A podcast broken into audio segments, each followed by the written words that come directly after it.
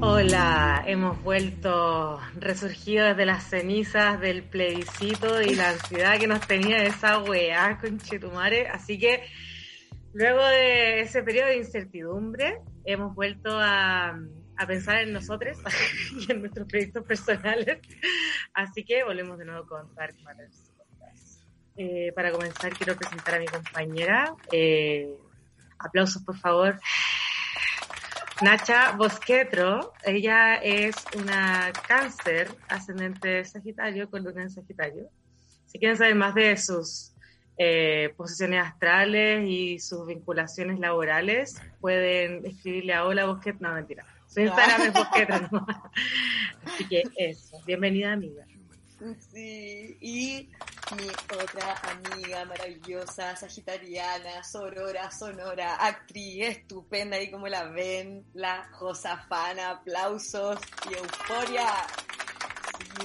Mi hermosa amiga. Oye, y preséntate al invitado. Allá voy, para allá voy, esperar un poco y quería agregar algo con todo este plebiscito, la cagó, que además con esta luna nueva en Escorpio, como estábamos hablando antes, que estamos todos como bien adentrándonos en estas emociones que tuvimos con el plebiscito, así que heavy, qué bueno que aprobamos, qué bueno que aprobamos, estoy contenta. Igual. por otro lado, como dijo la José, tenemos un invitado maravilloso, espectacular, no se lo esperaban, cabre, íbamos a llegar lejos, lo sabemos, acá está Pedro Uribe de Ilusión Viril, Hola, hola, hola chicas, hola gente. Vamos que se puede. Feliz también con todo esto que está generando el, triunfo y la prueba. Están pasando cosas muy bacanes. Yo que estoy acá desde Chile, está, está emocionante. Está fuerte, pero, pero desafíos bonitos que, que, generan optimismo en la gente. Eso veo que la gente anda más, con más optimismo. Antes estamos con esta sensación de que nada se podía cambiar y está bueno que estén pasando cosas. Totalmente, totalmente. Hay que darlo, aunque sea un, espacio de optimismo entre todas las mierdas en la que estamos subidos, como, o igual dice como, no, va a ser todo igual y de repente es como ya, de bueno el permiso un poco de andar medio happy. Sí, de todas maneras. Oye, Pedro, ¿tú qué signo eres? Nunca te he preguntado. Yo soy Capricornio, ascendente ah. Aries. Ah. oh my God. What a boss todo este trabajo. Intensidad. Sí, ahí está. Me encanta, me encanta.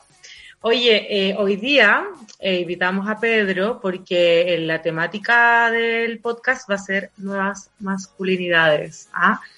¿Y eh, por qué es importante hablar de esto? Porque cuando queremos hablar de feminismo, nosotras podemos llegar a un tope, a un límite de, de, construcción y luego nos vamos a dar cuenta que hay otra parte de la sociedad, obviamente como casi el 50% del resto de la humanidad, que, con el que tenemos que convivir. Y es súper importante también cuestionarnos el, dentro como de, del feminismo, que el problema no son los hombres, sino que es el patriarcado.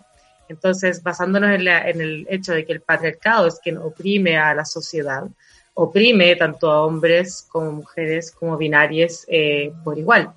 Entonces, eh, es súper importante hacerse la pregunta de eh, qué ocurre con la masculinidad, como con lo que es ser hombre. Eh, no sé qué quieres agregar tú, Nacha, sobre nuestro interés sobre este tema.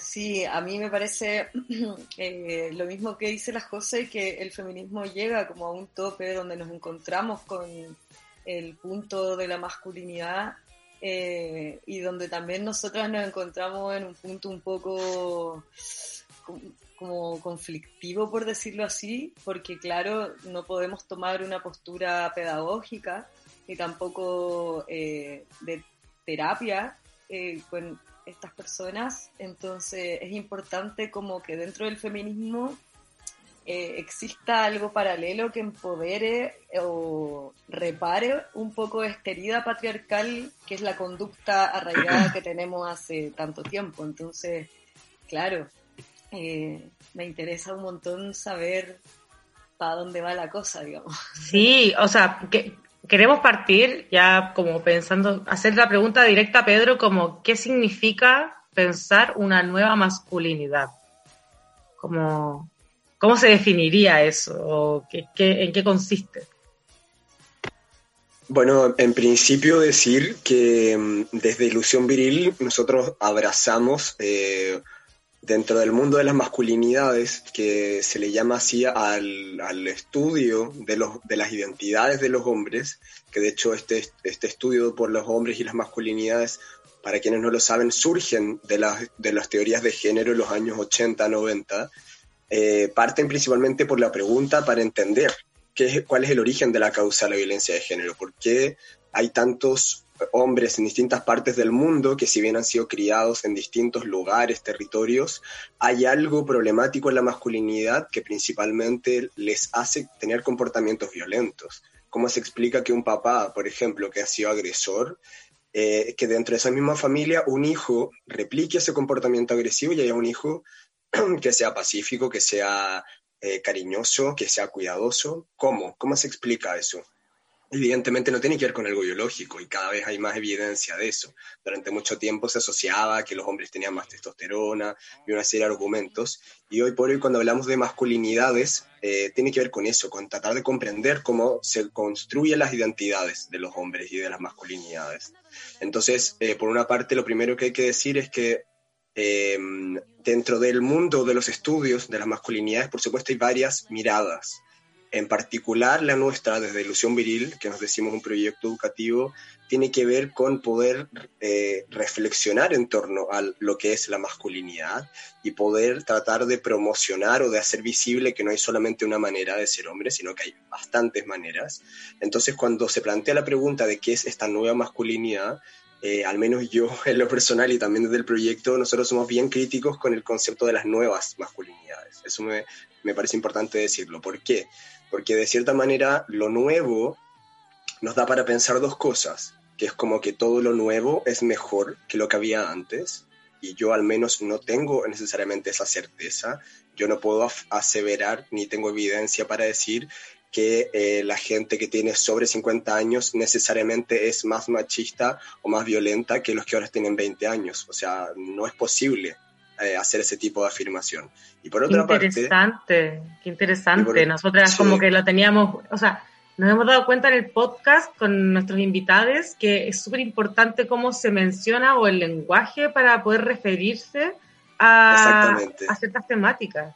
Sí, entonces nosotros ocupamos mucho más masculinidades igualitarias o masculinidades alternativas, porque mm. por una parte a mí me, me, gusta ese concepto porque siento que eh, le hace honor a gente que lleva muchos años antes que yo y que todos nosotros haciendo cosas por la igualdad de género. Entonces, cuando uno dice lo nuevo, da para primero no reconocer que hay gente antes que, que tú haciendo cosas preciosas y relevantes. Eso en primer lugar. Y en segundo lugar, que lo nuevo también yo lo pongo entre comillas, porque que un hombre hoy sepa cambiar pañales, sepa cocinar, se pinte las uñas, no necesariamente lo hace un hombre no violento ni sin comportamientos machistas. Entonces por eso a mí no me gusta ni nunca me ha acomodado el nuevas masculinidades, sino más bien nosotros hablamos de masculinidades igualitarias, que, que en el fondo ese concepto es entender que todos quienes fuimos socializados como hombres tenemos una cuota importante de, de, machismo, de homofobia, de racismo, porque ha sido parte, como tú muy bien explicabas, de nuestra educación patriarcal. Ahora, si yo veo eso y lo trato de poner en perspectiva, me posiciono desde un lugar distinto, porque si bien yo reconozco de dónde vengo, distinto es que yo quiera cambiar o de ir transformando mm. poco a poco eso que yo soy.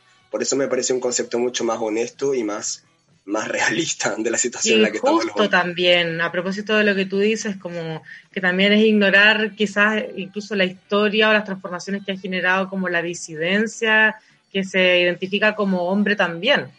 Como, Tal cual Exacto. A propósito que justo antes de entrar al programa estábamos hablando de Pose y Paris is Burning.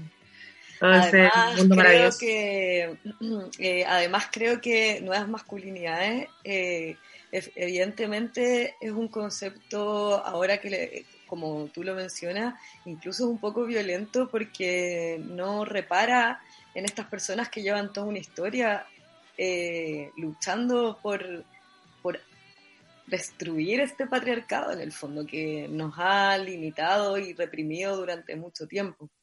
Eh, iba a decir otra cosa entre medio, ya me voy a acordar, sigan nomás. no, yo solamente quizás puedo agregar de que me parece que es importante que nosotros que somos personas más jóvenes y que trabajamos en visibilizar ciertos temas, también es importante que tengamos una cuota, a mi juicio, de humildad, de, reconocer también el trabajo que han hecho otros y otras mm. antes de nosotros eh, porque de repente tengo esta sensación de que hay una fractura entre generaciones, que es como que los viejos y las viejas como que ya no van a aprender, entonces como que los damos por ya, como que hay que sepultarlos, y no creo que eso necesariamente sea así, sobre todo yo que trabajo en educación me doy cuenta que mucha gente sí tiene, se puede reeducar, si nosotros, los hombres, con todo el machismo que hemos eh, recibido, podemos hacer un trabajo de ir poco a poco entendiéndolo, ¿por qué no también gente de, de otras edades, de otros orígenes sociales. Creo que ahí es interesante que hagamos un, agarramos ese diálogo, no necesariamente de tomar una postura soberbia de que mm. porque somos jóvenes tenemos todo resuelto, ¿no? Claro, claro. ahí me, sorry amiga, que me acordé de lo que iba a decir, que es importante situarnos, como posicionarnos dentro de la historia. O sea, nosotros sí somos un punto de cambio, un punto de inflexión, donde se dio que justamente dentro de esta historia se está dando un quiebre súper poderoso, pero eso no quiere decir que antes no hayan habido quiebres o puntos de inflexión y al reconocer esos espacios, creo que es súper importante como, claro, como darle este mm. lugar a estas personas y sobre todo si son más viejos, porque creo que eh, yo hablando con mis hermanas y qué sé yo, eh, tengo una hermana que es psicóloga y ella siempre tiene como una empatía con la gente mayor muy, muy poderosa. Es yo la admiro mucho por eso. Y me parece muy lindo que ella tenga esta empatía con la gente mayor, porque por lo general la sociedad, la gente mayor los deja de lado. Ya sea intelectualmente, emocionalmente, espiritualmente, los deja de lado. Entonces, que hagas este hincapié en que la gente mayor también pueden tener puntos de inflexión y ganas de aprender y ganas de eh, como destruir estas ideas que tienen tan internalizadas, me parece súper potente y, rescatable, o sea, que lo tengamos acá en la cabeza para cuestionar también por qué la sociedad ha hecho este como esta diferencia, esta discriminación con las personas que no están dentro de la juventud.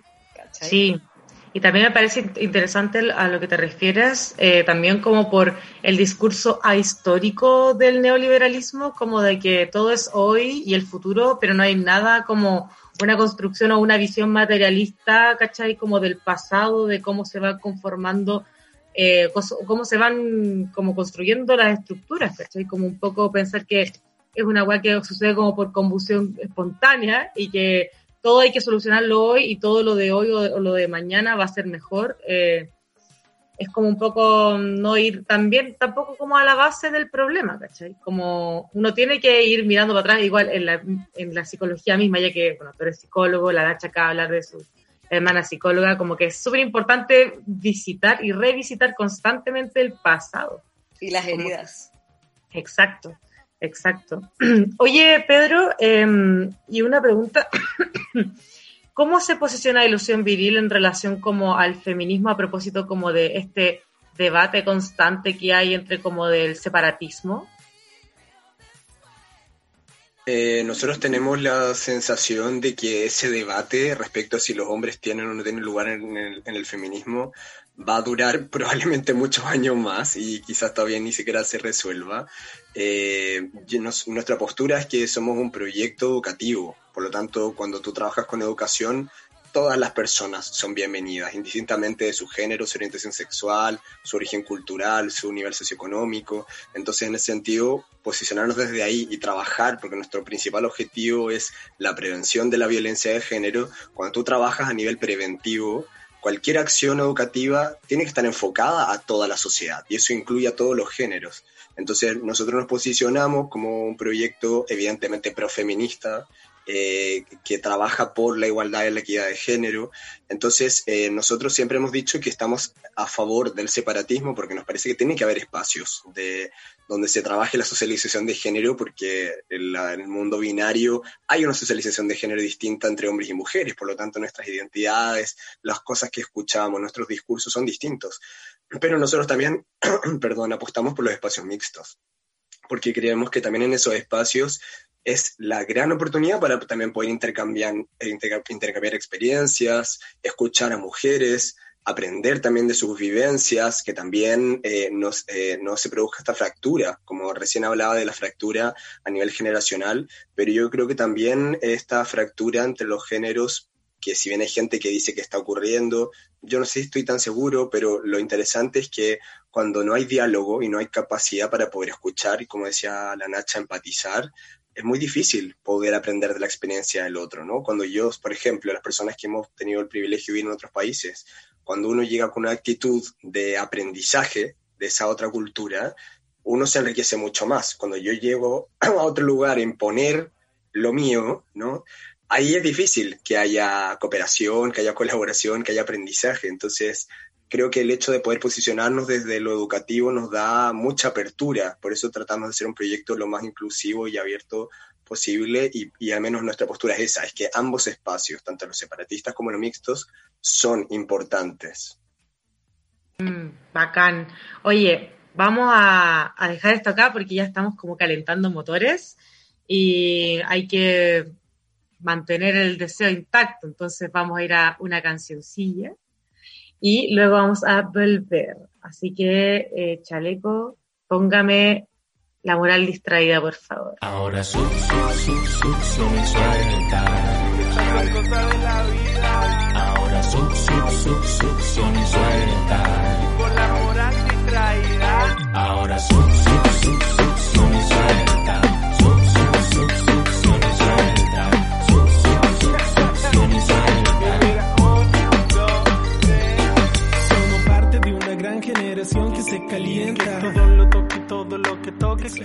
Está sedienta, revolucionarnos alimenta. Ir calando más profundo para que más profundo tú lo sientas. Queremos hacerlo todo, hacerlo de otro modo. Lo que está prohibido, masticar lo permitido. Metiéndole mano a todo lo conocido. Acércate un poquito para gemírtelo al oído. Acércate un poquito para gemírtelo al oído. Caliéntame con tu idea. Cuestiónate que te enseñan. Revélate.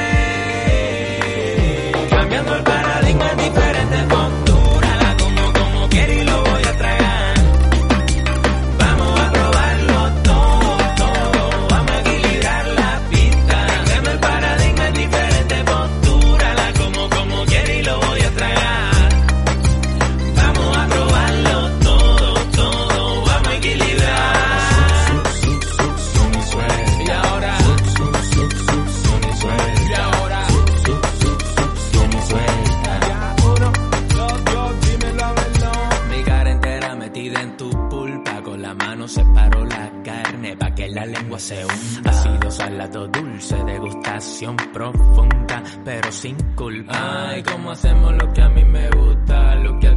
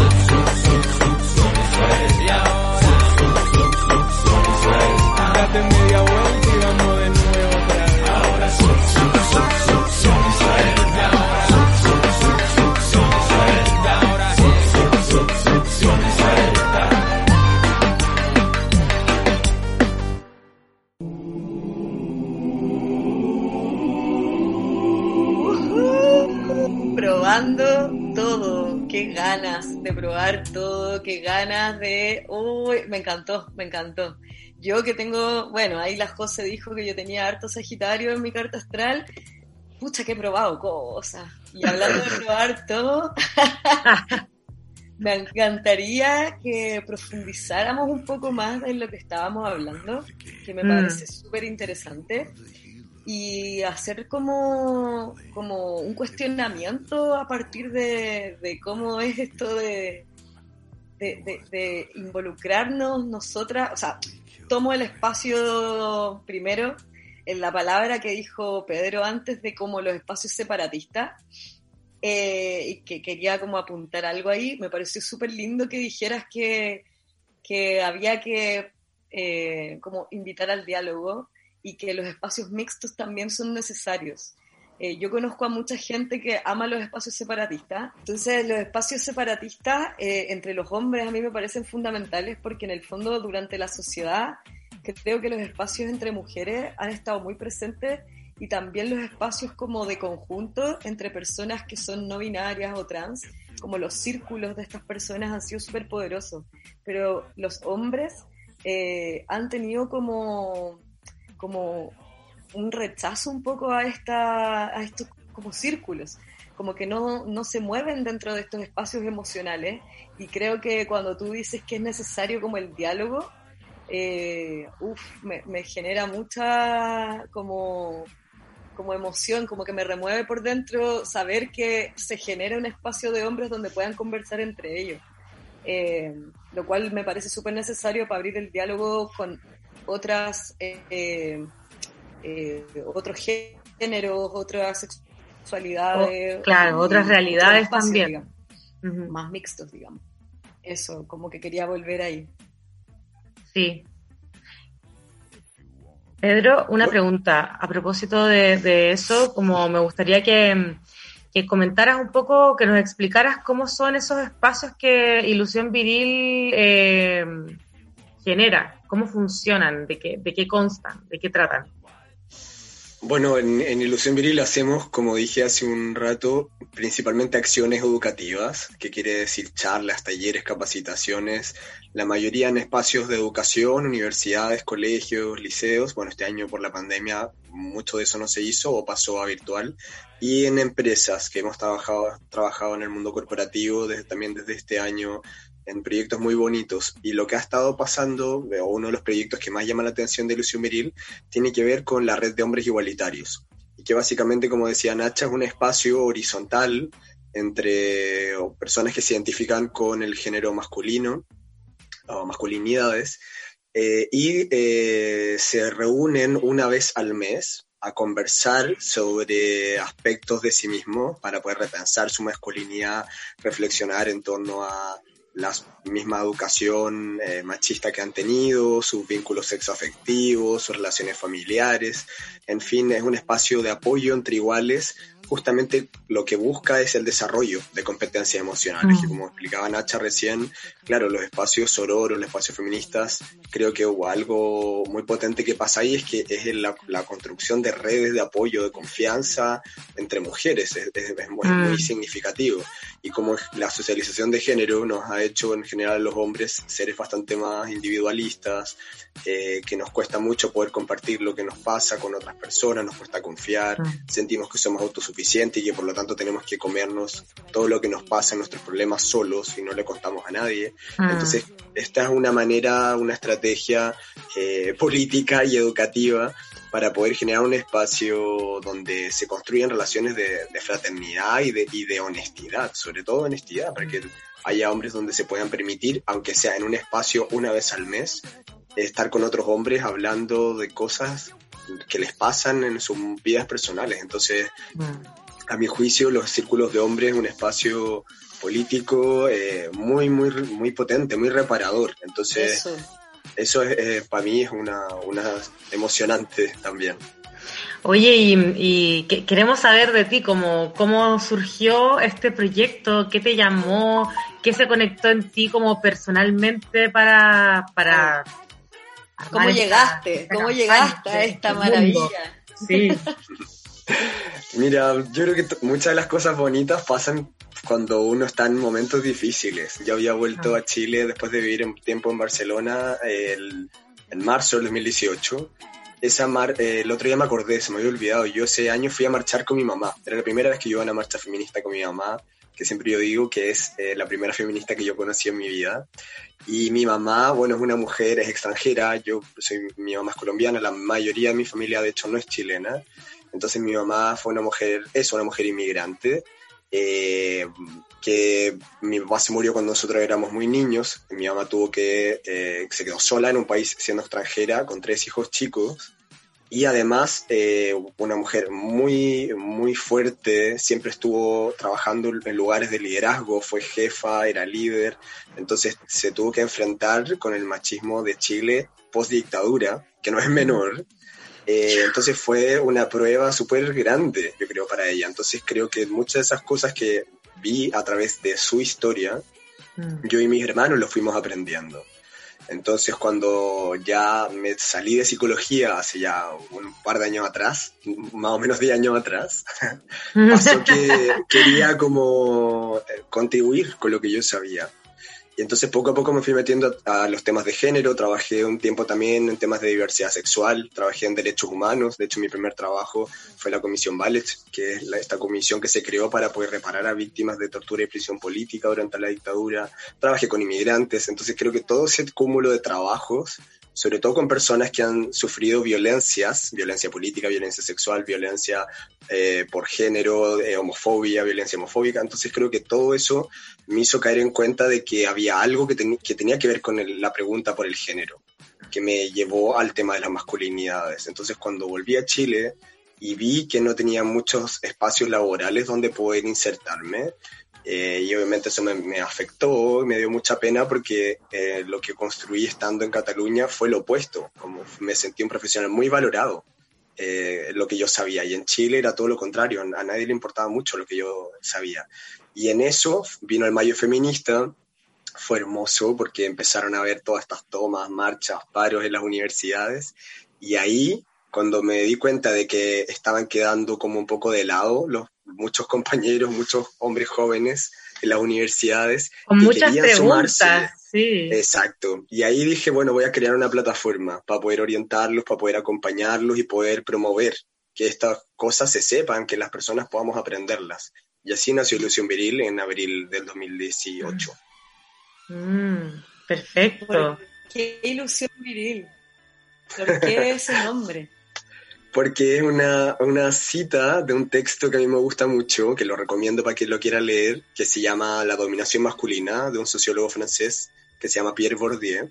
Y él básicamente lo que investigó fue que en varias culturas, en distintas partes del mundo, había esta tensión entre los géneros y que se producía porque había una especie de impulso constante de, los varones por querer someter, por querer eh, generar una relación de poder desigual con el género femenino. Entonces la pregunta de él era como, ¿por qué? ¿Por qué se origina esto? Entonces, eh, justo había una cita por ahí sobre la virilidad, eh, que creo que le hablaba también de la ilusión, de esta tendencia a querer llegar a un lugar como hombres al que nunca podemos acceder, porque nunca vamos a tener ni la plata suficiente, ni el pene gigantemente grande, ni la voz suficientemente grave, ni... No, es como es una carrera, la carrera de la masculinidad hegemónica es como una carrera que finalmente ningún hombre logra tenerla, como ni siquiera Trump, ni siquiera los más poderosos, como Mm. tienen puntos débiles. Entonces, esta ilusión de que hay que lograr algo a toda costa eh, es una cosa muy eh, autodestructiva y muy poco intuitiva. Entonces, creo que para mí la clave de la pregunta tenía que ver con eso, con mirar hacia afuera y decir como, wow, vivimos en un mundo muy violento, muy machista, pasan cosas todo el tiempo, pero también con la pregunta hacia adentro. Porque creo que este es un camino que, que tiene ambas cosas. Mm. No es solamente denunciar, eh, criticar, eh, funar, etcétera, etcétera, que también creo que está muy interesante todo No, que eso pues pase, multilateral. pero que la pregunta, como las feministas hace rato nos vienen diciendo, ¿no? Lo personal es político, no sirve de nada que yo esté todo el rato cuestionando hacia afuera, pero si yo replico esas prácticas en mi vida cotidiana, no sirve de nada. Entonces, ese camino dialéctico me parece que es una puerta de entrada muy potente. Mm, totalmente. Y quería preguntarte cómo ha sido eh, como trabajar en estos contextos educativos, como cuáles son, onda, si tuvieras que hacer como una prueba de diagnóstico, así como un examen diagnóstico.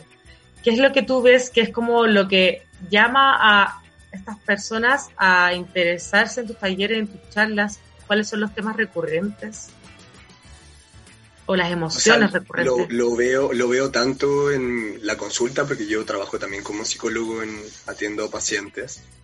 Y luego la mitad, otra mitad de mi jornada soy educador, entonces tengo ahí una jornada 50-50. Y lo veo en ambos, porque en ambos espacios trabajo con mayoritariamente varones, también tengo algunas pacientes mujeres, que los principales padeceres tienen que ver con preguntas eh, relacionadas, como tú decías, a las emociones.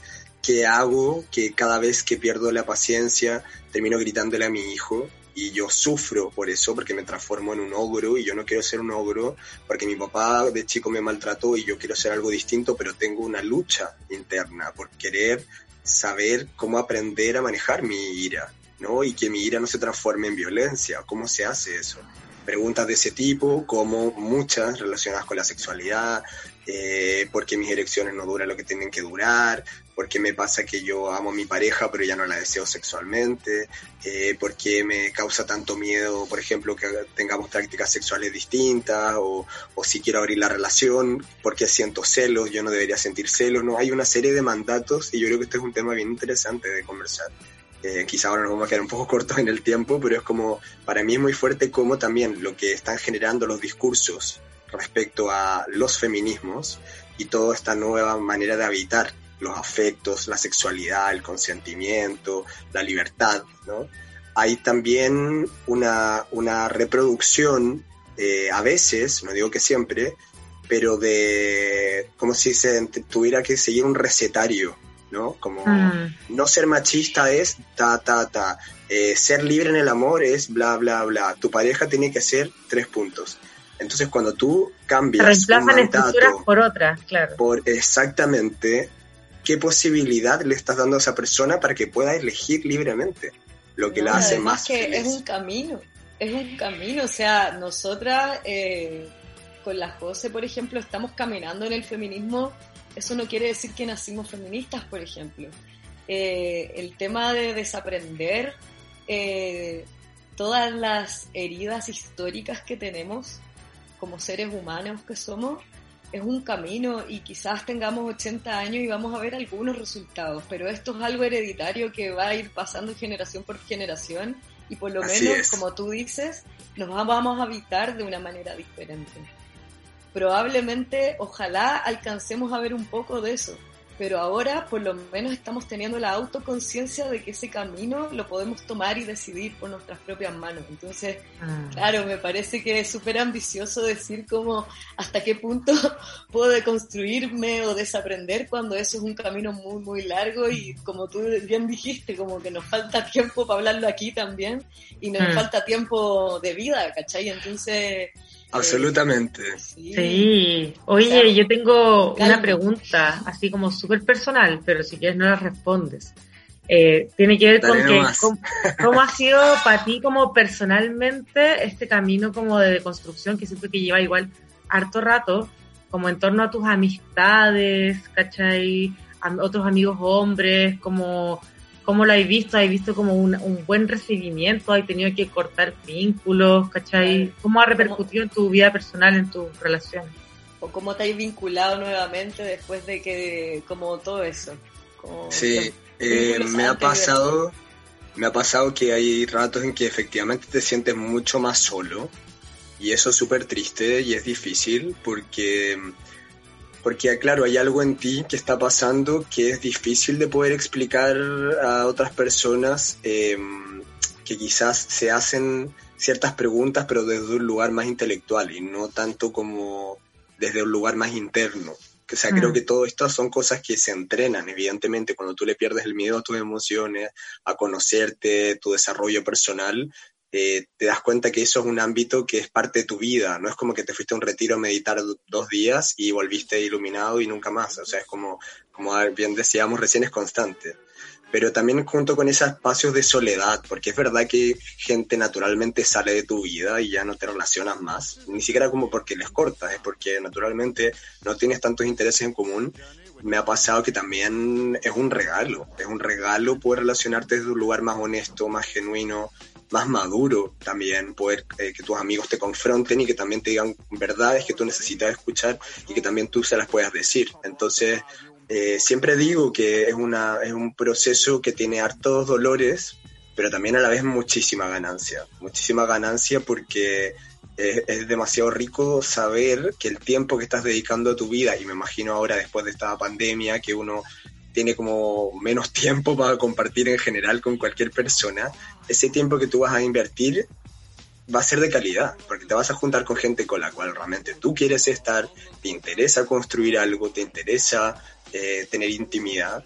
Y eso, esa honestidad me, para mí es, es, es, maravillosa. Entonces creo que también se pierde, pero también se gana muchísimo. Por eso yo también estoy siempre a favor.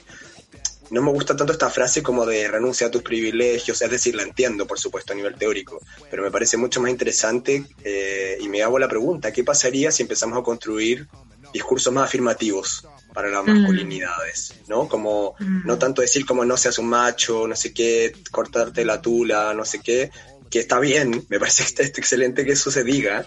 O sea, responde como gustaría... a, una, a una rabia, claro. Exacto, y no, y esa rabia es súper legítima y está bien, uh -huh. o sea, tienen todo el derecho de estar enojadas. Pero también a la vez creo que me, me quiero pensar al futuro también con discursos que digan queremos esto de ti, como queremos que seas este compañero, queremos que nos reafirmes estas cosas, queremos que nos creas. No sé si me explico, ¿no? Como sí. que, que potenciar aquello que sí queremos para la sociedad. Me También. quiero afirmar de lo que estáis diciendo para decir algo súper oh, que, que me, a mí siempre me ha resonado mucho. Siempre a mis amigas cuando estamos en la colectiva eh, les digo como puta cabra, sabéis que yo siento que el mundo va a cambiar realmente cuando las masculinidades se hagan cargo de sus heridas. Los hombres, las personas que se identifican como masculinas, se hagan cargo de estas heridas, porque desde el feminismo nosotras sí podemos mover todo, podemos destruir lo que queráis, porque el fuego está en, en, nosotras, ¿cachai? Nosotras tenemos mucha rabia, vamos a, queremos romperlo todo porque estamos chatas, estamos cansadas, estamos cansadas también. Pero, ¿qué pasa con la, como decía la José antes, con esta otra mitad de la población que también es una mayoría, que en el fondo no los podemos exiliar del mundo, ¿cachai? No podemos mm. decir como no, ustedes no existen y ustedes ven cómo lo hacen, ¿cachai? Claro, y eh, también a propósito de eso de las heridas, Nacha, pienso mucho en cómo que va tanto para las masculinidades como para el feminismo, como uno muchas veces uno puede estar muy de acuerdo ideológicamente con un discurso, como con una postura política o un movimiento, y trabajar la herida es tan importante porque muchas veces lo intelectual no pasa por lo emocional o lo corporal. ¿Cachai? Como que puede ser que una persona siga teniendo conductas que responden como a weas incluso como animales o como instintivas, como inmediatas, ¿cachai? Y eso, y para eso hay que trabajar las heridas y educarse, porque es algo que Exacto. se tiene que trabajar como corporal, corpo emocionalmente, porque Exacto. mentalmente uno puede, pucha, leer mucho, pero en la práctica eh, romper como con ciertos patrones o modificarlos requiere caleta de tiempo y trabajo. Es que el cuerpo tiene memoria. Onda, eh, uno cuando tiene miedo, eh, por ejemplo, yo a veces eh, tengo ansiedad, ¿cachai? Onda sufro de ansiedad a veces. Entonces, ¿qué pasa? Mi cuerpo cuando reconoce ciertos patrones externos eh, que quizás no me den ansiedad en ese momento, pero que en algún punto de mi vida sí me causaron ansiedad, se despierta como mi estado de advertencia, ¿cachai? Como que empiezo, uh, cuidado, Nacha, ojo, respira, tu, tu, tu, tu, tu. Entonces, eso puede pasar en todos los planos que te imaginís, ¿cachai? Onda, yo estoy dando este ejemplo porque, claro, es lo que conozco y lo que les puedo entregar a ustedes. Pero si yo eh, voy al ejemplo que dio Pedro antes con una persona que no quería ser violenta con su hijo porque su papá fue violento con él y no tiene una buena experiencia. Claro, corporalmente imagínate todo lo que se le despertaba en la memoria. Eso hay que trabajarlo emocionalmente para poder integrarlo de una forma total, ¿cachai? Y empezar a sanar. Eh, como yo siempre digo en Bosquetro, para sanar nuestra oscuridad tenemos que conectar con nuestra luz y para irradiar nuestra luz tenemos que conectar con nuestra oscuridad. O sea, no es excepcional una de la otra, ¿cachai? Es muy heavy. Lo encuentro muy hermoso también, como que me emociona. y otra cosa, quería preguntarle al Pedro, así como antes de, cerrar, la última preguntita, ya que nos queda poquito tiempo, es eh, cómo tú te sientes eh, a través de este nuevo espacio que estás formando, eh, pero tú, no como eh, a nivel grupal, ¿cachai? No a nivel colectivo, sino que cómo tú te sientes con esta masculinidad alternativa.